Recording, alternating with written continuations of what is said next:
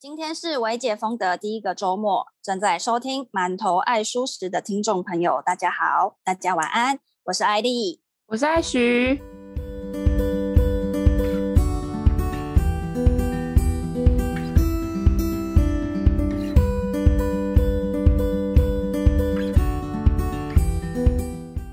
我其实一开始也不相信，就是原来牛这么的污染地球，欸，哎，就是其实真的我是到，呃，看完奶牛阴谋之后，然后才觉得说，哇，天哪，就是牛对于地球产生的污染也太严重了吧，嗯。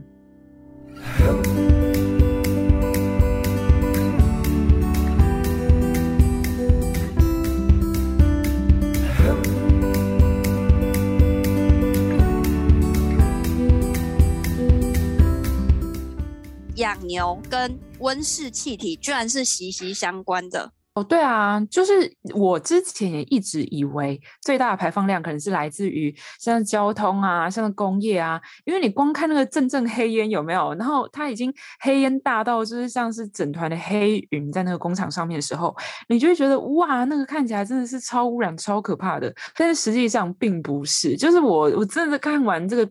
呃，这一部纪录片之后，我觉得最震撼的地方就是，原来牛才是呃温室气体排放量最大的元凶，而且它其实整个所占的全球碳排放量竟然占高达百分之五十一，耶！就你可以想象吗？全球一半以上的温室气体都来自于畜牧业，我觉得这真的是一个很可怕的数据。然后有的时候我就会在思考说，那这样子的话，因为像我现在是已经吃素了嘛，可是在我以前没有吃素的时候，我就会想，那我以前吃了这么多牛，那那些牛它其实真的都对地球造成了很大污染。所以说我后来又在呃这部片里面又有看到，就是呃好像如果我今天是以吃素食的角色，跟呃我今天是吃肉食，就是我是 meat lover 的角色，这样子加起来的话。似乎吃素的呃碳排放量可以呃减少大概是五十趴左右。如果我们今天是跟肉食者比起来的话，那我就想说，以前真的就是造成了很多环境的污染，然后自己完全都不知道。说以养牛来说，你看哦，除了他们要喝的水嘛，还有要清洗牛栅栏的水，因为你每天都要清洗啊，然后它会有一些排泄物啊那些的，所以你每天都要清洗。那除了这些水以外，另外很多的水它也是呃必须使用在。呃，饲养那些饲料上面，举凡像是大豆啊，还有一些麦啊，或者是一些像玉米啊之类的，就是这些东西，它其实都需要靠很大量水去灌溉，然后长出来这些作物之后，然后再给牛去吃，所以导致牛它会呃，我们不要讲牛啦，就是说整个畜牧业来说，他们真的都会耗掉非常非常大量的水。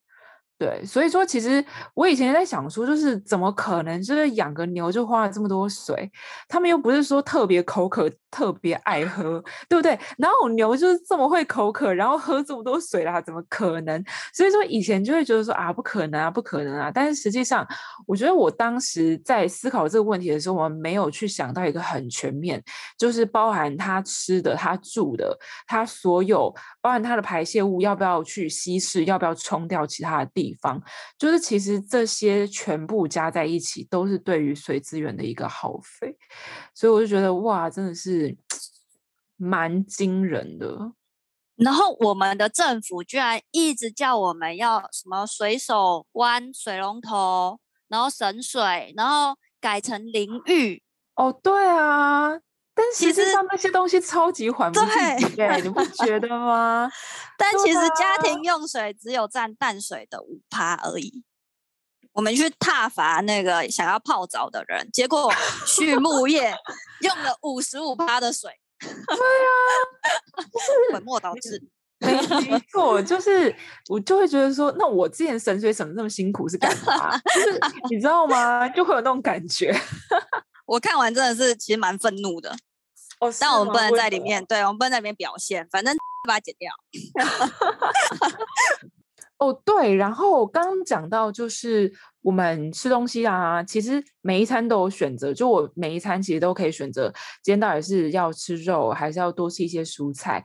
我们常常不是说在想说，哎，我午餐要吃什么，晚上要吃什么嘛，对不对？所以说，其实这个时候就已经可以决定我们当天是要吃肉排，还是我当天是要吃牛排，还是我当天是要多吃一些蔬菜这样子。那现在回想起来，就会觉得。哇，自己以前就是每一餐都会吃很多肉，就会觉得好好罪恶哦，就会觉得哇，当时如果说我更早知道这些资讯，如果我更清楚的知道原来吃肉它会对于呃地球有这么大的伤害，包含水资源啊，然后包含温室气体的伤害啊，我搞不好过去就不会吃这么多肉嘞，我搞不好就会更早成为呃素食主义者。因为我觉得很多的时候，大家都是在一个不知情的情况下，嗯、你知道吗？尤其是很多的、嗯、呃环保团体。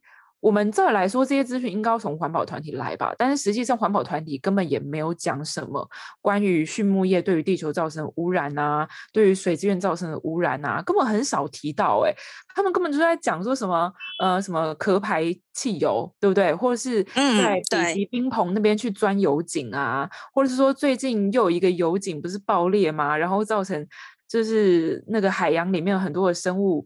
就是因为那个水油井爆裂的关系，然后温度升高，然后那边的那个生物没有办法继续存活下去。就是其实我们大部分听到的资讯都是这样子的资讯，但是我们其实真的很少有任何的新闻或是任何的媒体来告诉我们，畜牧业所造成的污染其实都是比这一些包含什么油井、包含汽油、包含什么渣、包含 H。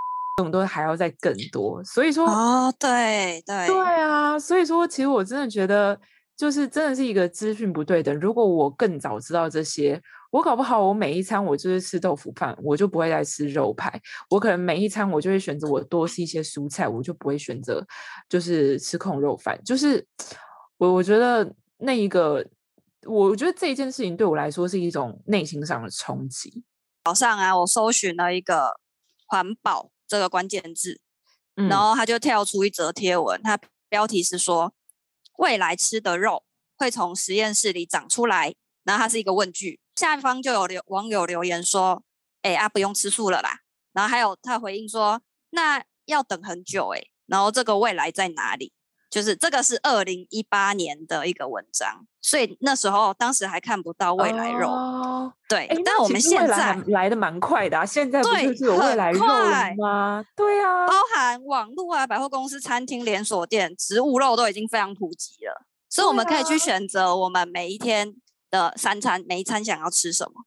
对对，而且五年前、嗯、他说制作植物肉的成本要六百多万台币。哦、然后五年的时间，哦、对，他就花了五年的时间降到会变两百多万哦。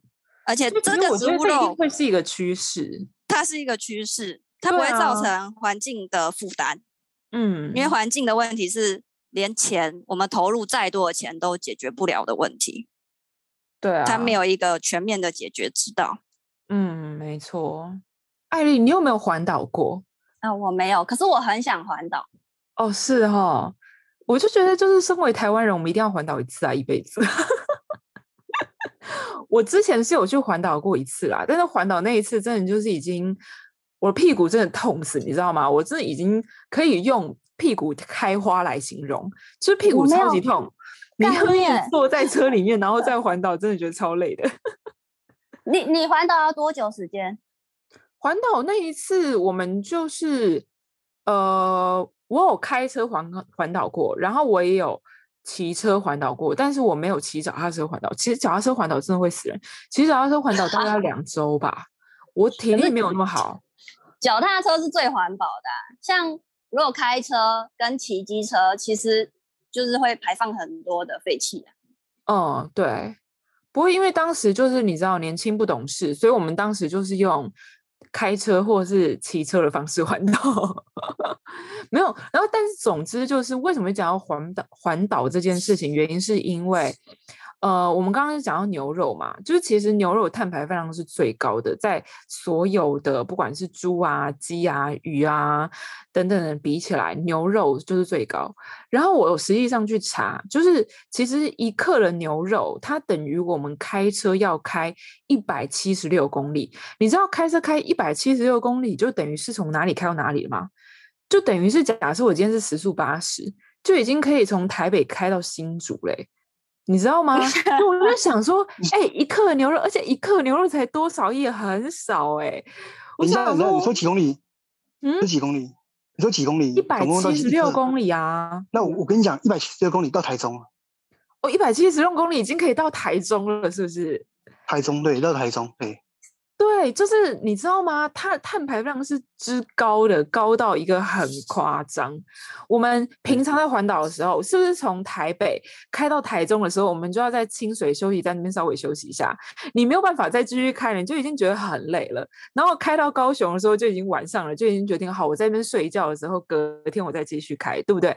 所以，如果我们平常的习惯都已经是这样子的话，那就更不用说我一克的牛肉竟然就已经等于我从。台北开到台中，就是你知道吗？对于很多人来说，大家可能都不知道牛肉碳排放这么高。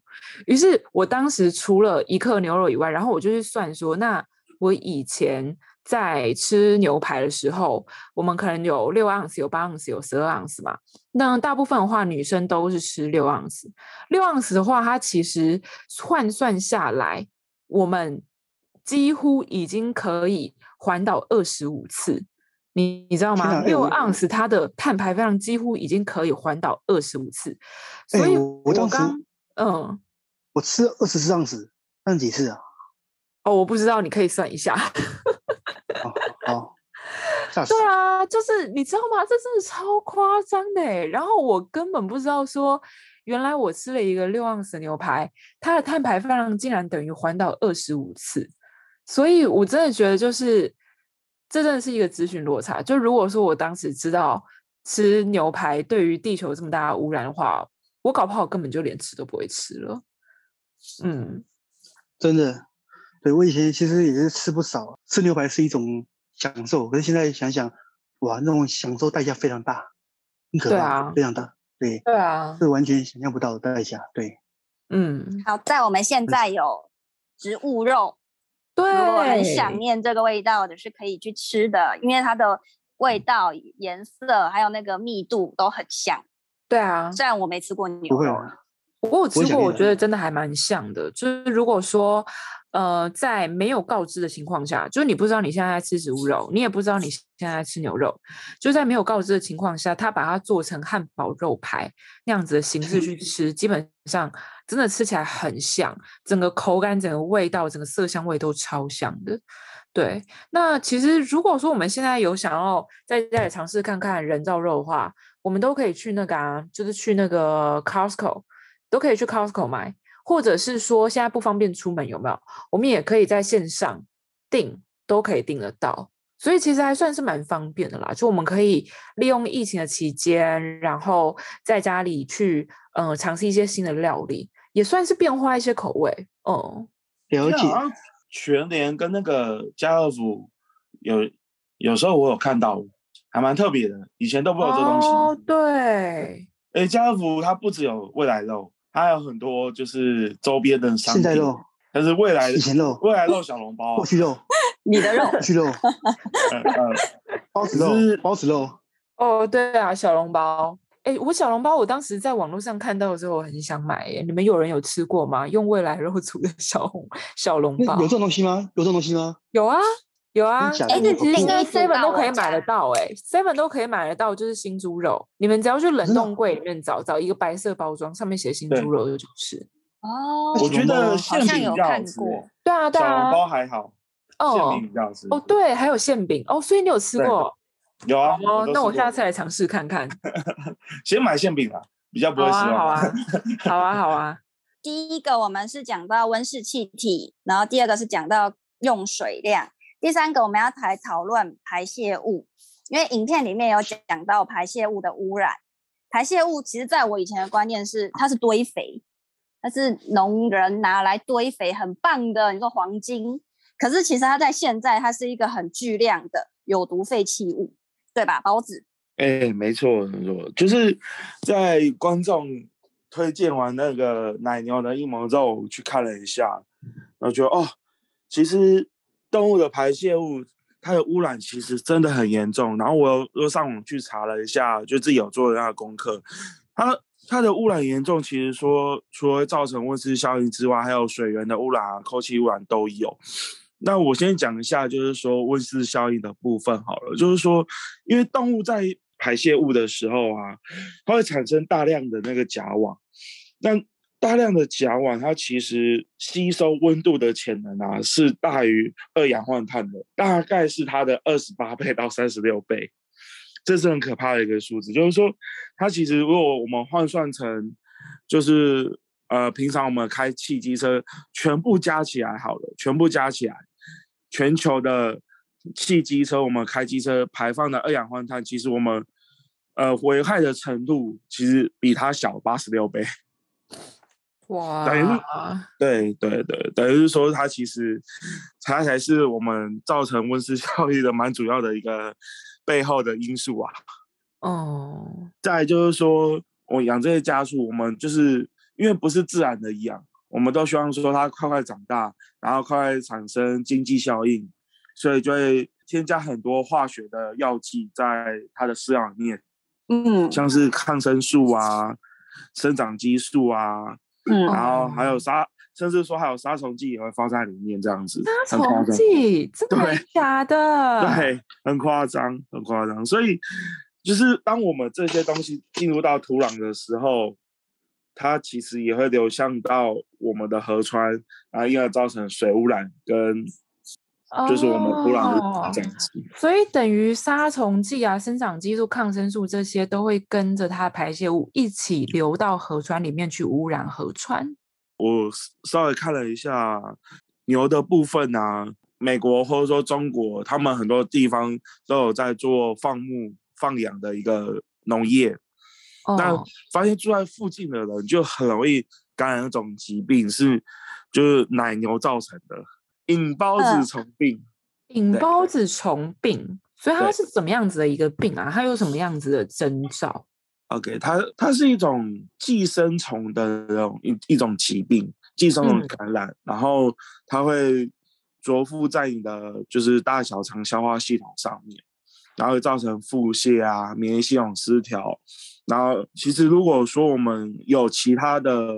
比如说像是一些癌症，或者说其他的疾病有造成免疫系统失调的话，那它会触发说，哎，我们的寄生虫会侵蚀到其他的器官，就像肝啊、肾啊、肺啊。真的还假的？对，所以其实还蛮严重的，还蛮严重的。很可怕哎、欸。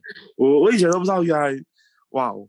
真的是，哎、欸，那所以说这个引孢子虫病，它是来自于牛吗？嗯、就是它是来自于那些牲畜，然后传染到附近的人身上吗？对啊，大部分是，哦，是哦，嗯、所以它一样是有动物带源，对不对？就有点类似像我们现在新冠疫情，它是有动物带源的。哎、欸，没错，没错。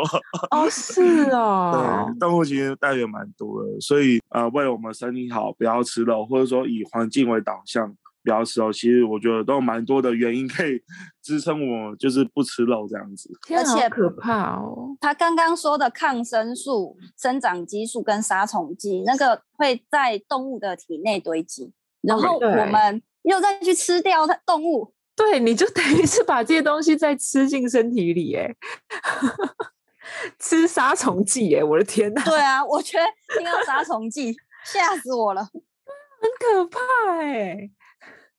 以前都不知道吃了多少杀虫剂了，真的。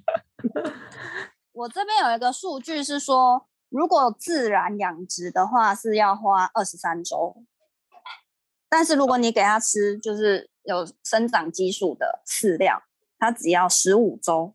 就哦，那差蛮多的哎！如果今天我是商人的话，我一定会让他吃啊，嗯、就我可以比较快拿到钱。就 是经济效益之下，其实多数的商人都会选择十五周养，更快可以赚到钱。对啊，对啊，所以我们说啊，我们要可以吃到健康的、啊，可以永续、呃永续的那个养殖方法，或是人道的养殖，其实根本就不会有这种事情。哦，对啊，因为商人就是为了要赚钱，为了利益嘛。就是谁谁开公司，谁做这些不是为了利益，都是为了要赚钱啊。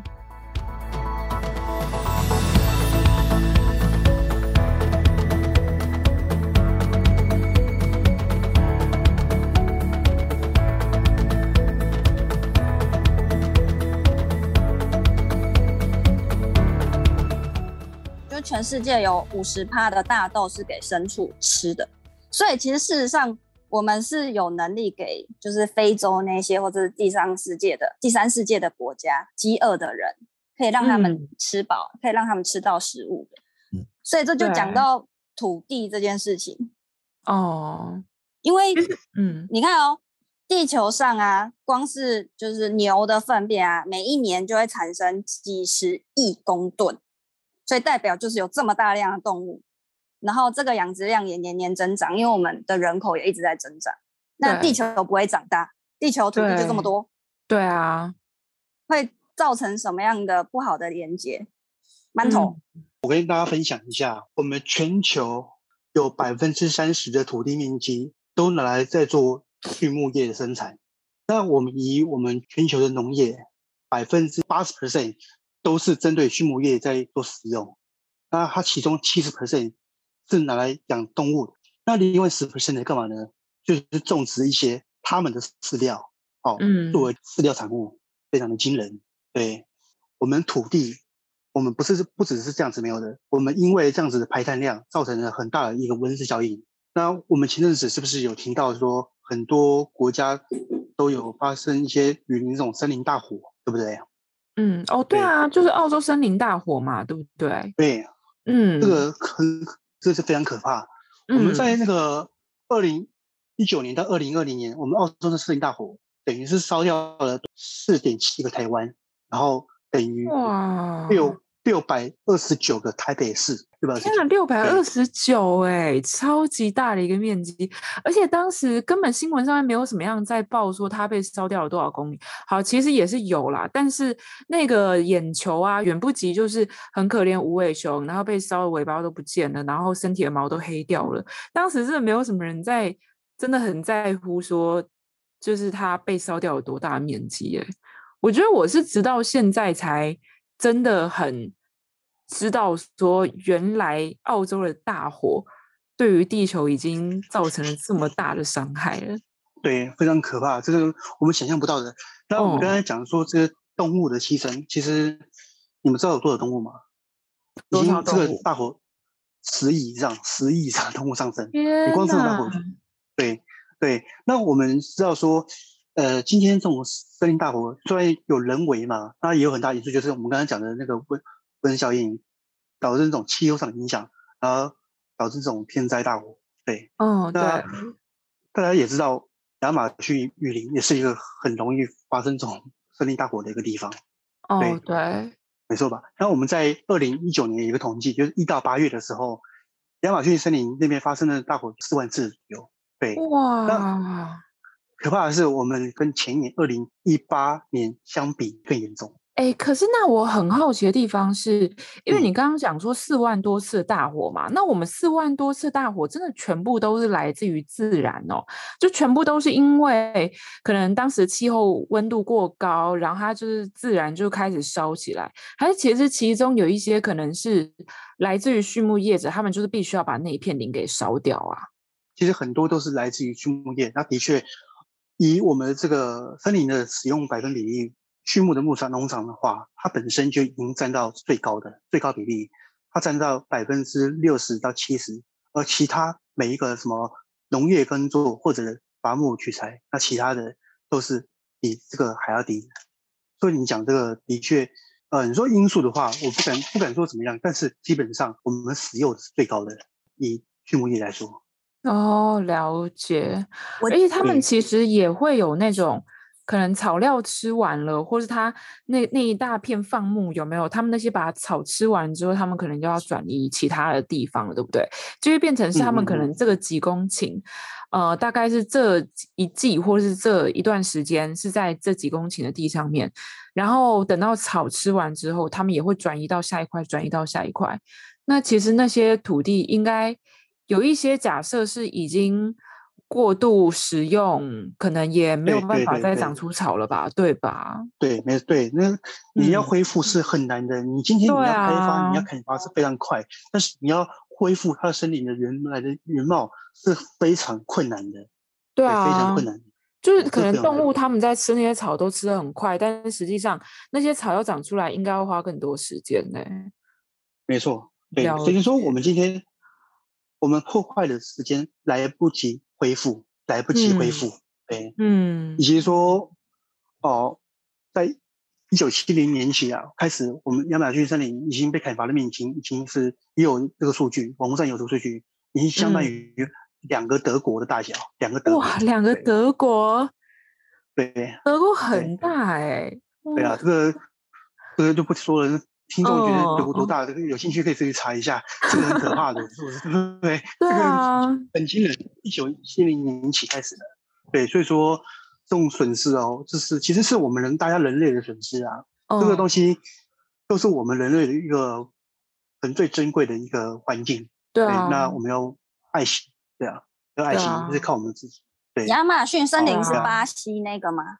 对啊，巴西亚马逊森林。哎，其实巴西亚马逊雨林里面有一些地方，他们其实是被划为保育区，但实际上那些保育区，我我在看啊，应该也不是全部都是保育区，一定有很多的地方也还是被砍伐，还是被拿去作为畜牧业用途。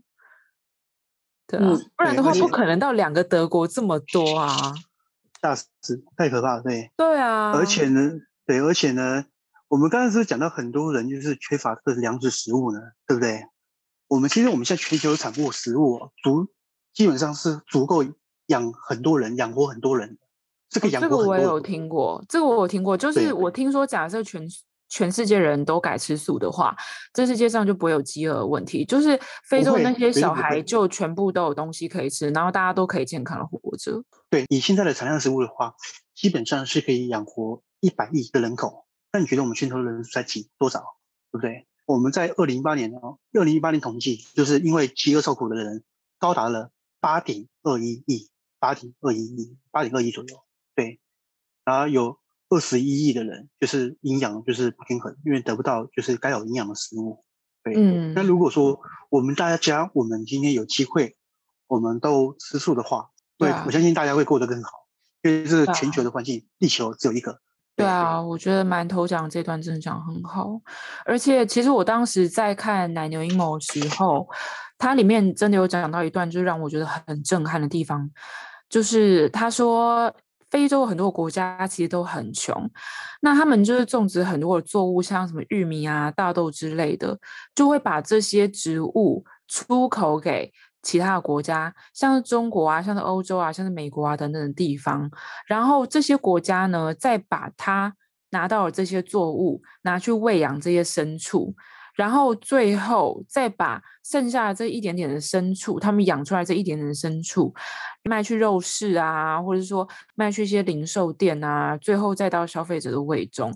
所以其实我们我们想想，就是我们真的是因为吃肉这件事情，真的浪费了很多的大豆、很多的玉米、很多的麦、很多的这些作物，而这些作物它。本来都是可以吃的，你知道吗？就像我们本来就可以吃玉米，就可以吃大豆，就可以吃麦。那如果说我们大家都可以改成素食的话，其实这些非洲国家他们根本不需要靠卖大豆，诶，他们就可以把这些大豆拿来自给自足，他们就可以养活他们人民，就可以养活他们很多饥饿的小孩。其实真的，我觉得这件事情真的是很值得大家深思的一件事。哎，很可怕！你看他们的人口饿死，然后就养那些有钱的消费者、有钱的国家的人。哦，对啊，所以是一个很不对等的事情。对啊，就其实某种程度来看，你会觉得很不公平，你甚至会觉得很生气，就是只会只这些肉最后就只养活一部分有钱买得起肉的这些消费者，而剩下没有钱买得起肉的这些非洲小孩，他们就是等死，你知道吗？就是嗯嗯。嗯很很令人难过，难过哦，真的对，非常的觉得很于心不忍啊。对啊，他们刚好生的那个一些环境本身不是就不是这么好，可如果说大家可以更珍惜这个环境的话，那相信大家都会有这种，都是有机会可以过得更好生活。对啊，嗯。所以以后吃肉之前就想到非洲小孩，真的是这样子。在自助餐要夹肉之前就想到不对，我现在吃的这一块肉就等于是有十几个非洲小孩饿死这样。对，包括说其实我们现在我们吃素了嘛，对不对？我在吃素说有时候我们在吃东西吃的那种吃的比较好，吃的比较精致的时候，我就觉得说有时候真的有需要这样子吗？我们其实我们吃东西也不是追求美食，而是追求就是我们身体所需的一些养分营养嘛。有时候吃吃的刚刚好就好，珍惜我们的。身边的资源，珍惜我们的环境，地球只有一个。嗯、对，对啊，嗯，哎，讲到地球只有一个啊，嗯、就是其实我在奶牛阴谋里面也有看到生物灭绝的这件事情，哎，这件事情也给我带来很大的震撼，因为我原本根本没有思考过畜牧业有可能会造成其他生物的危害，对不对，艾莉？对，像上次艾许有说，一千年前地球上面有九十八趴的野生动物。所以我们代表我们人类只有两趴，但是现在人类加上牛只这两个加起来就是占了九十八趴的比例，然后野生动物只剩下两趴，然后现在每天还在减少当中，所以我觉得这是一个很惊人的数字。然后你在畜牧业的农作用地上啊，那些草食动物是允许被射杀的，政府是说你 OK 可以把直接把它杀掉，就算它是保育类动物。对，所以以前北美本来。是北美牛他们生活的土地，他们本来就是很很快乐在那一大块地那个生活。那因为现在拿来种植作物，所以如果他们去吃掉它那个作物，那些牛去吃作物的话，那些居民是可以拿枪直接射杀它们。所以北美牛就濒临濒临绝种啊！有一阵子，对它的数量只到到几百只，就是它从五十几只，然后开。开始大家觉得不太对劲，它快要灭绝了，所以开始慢慢保育到它现在可能有几百只这样。然后因为畜牧业绝种的动物还包含就是野马，就原本就活在那个野生土地上面，驴子啊、山猫啊，还有雨林树啊，还有很多种物种。像他说每雨林每一秒有四千零四十七平方公尺被砍被砍伐。等于说每一秒就消失一个足球场，就是我们现在讲话的瞬间就已经好几个足球场就不见了。然后这一些雨林每天会有一百一十种的动物、植物，然后还有昆虫，每天有一百一十种就灭绝了，直接不见。然后如果大家有有兴趣的话，可以去看联合国二零一九年五月六号，它有一个全球环境评估报告，它指出说一一九八零年。到两千年间，只有这二十年，短短二十年，有一亿公顷的雨林就消失了。一亿公顷，对，我觉得一亿公顷，我的天哪，一亿公顷，哎，疯掉也太多了吧！大家在这三餐，然后饮食中就消失了一亿公顷，就在大家默默的三餐中。就已经消失了一亿公顷，我的天，好可怕哦！我们基本上就是已经把这些一亿公顷全部都占为己有了耶。然后就是里面所有的动物，所有的野生动物啊，甚至是我们平常保育类动物啊，然后植物啊，全部消失不见呢。啊、哦，天啊，这太可怕了！然后湿地其实里面也有很多的生态，它消失了八十七趴，所以现在。地球上的湿地只剩下十三趴而已啊！哎、欸，所以我觉得很重要的条件。对对对对对，对啊，好吧，这个数字真的是很可怕。我觉得这数字远比我们看那个纪录片数字还要更可怕。一亿公顷，哎哎，调节什么？因为我刚刚有查到湿地好像里面还有微生物还是什么的，但我因为不确定，我不敢讲。所以你看，我们一直在制造脏东西，然后我们又把那个调节这个这么做。作用这么重要的湿地毁灭，嗯，完全就是一个慢性自杀行动。好。啊，我想到了，湿地底下通常都是会有大量的沼气，所以说湿地在、啊、哦，对不对？是，是不是这样子？啊、就是它底下有大量沼气，所以其实湿地是为了去保护那个沼气不要散发出来。那如果说我们今天把湿地给破坏掉了之后，底下就会散发出大量的沼气，而那个沼气的排放量，它也是因为它也是甲烷嘛，所以说它其实它也是二氧化碳多少？包子刚刚讲了多少？八十六倍是不是？对。哦，好可怕！哦，天哪！所以 天哪！所以对啊，所以 那综合我们刚刚说的环保、爱护地球，然后你对自己身体好，然后又对动物的生活环境好，素食才是永续的。而且除了吃牛肉之外，牛奶在我们上集艾雪有讲到，他说是鸟小牛的生长液，所以我们连牛奶其实都可以就是戒掉，不要喝了。我们现在可以改成吃环保又好吃的植物肉，然后也可以买超好喝的燕麦奶啊、豆奶啊、杏仁奶。对啊，那我觉得只要我们的市场需求增加，商人就会投入嘛，然后就会有更有效的转换，我们就可以越买越便宜。对对。对今天开始心动就马上行动，我们下定植物肉跟燕麦奶，跟上环保跟健康的潮流，非常棒，太棒，真的真的，燕麦奶超好喝的。哦，对啊，真的，因为其实 Costco 或者是其他地方，他们都有国外那种很好喝的品牌。其实大家现在真的都是不需要，我们根本完全没有牺牲任何口腹之欲，好不好？根本完全没有牺牲。你说牛奶很好喝，但是燕麦奶也很好喝啊。就是其实，如果我们今天是为了好喝或者是好吃来说，真的有太多好喝或好吃的东西了。你不用一定为了要吃肉，一定为了要喝牛奶而去喝它，然后产生了这么多的废气，然后造成地球这么高昂的代价。针对今天的讨论，如果大家有什么心得或是想要提问的问题，可以到馒头爱舒食的粉专以及 Podcast 留言给我们哦。不晓得听众朋友有没有人有听有看过奶牛阴谋？如果说你们也有看过奶牛阴谋，然后也有一些心得的话，欢迎回馈给我们。如果大家有任何回馈，不要害羞，直接到我们的粉专馒头爱舒食私讯我们或是留言哦。大家拜拜。好，拜拜。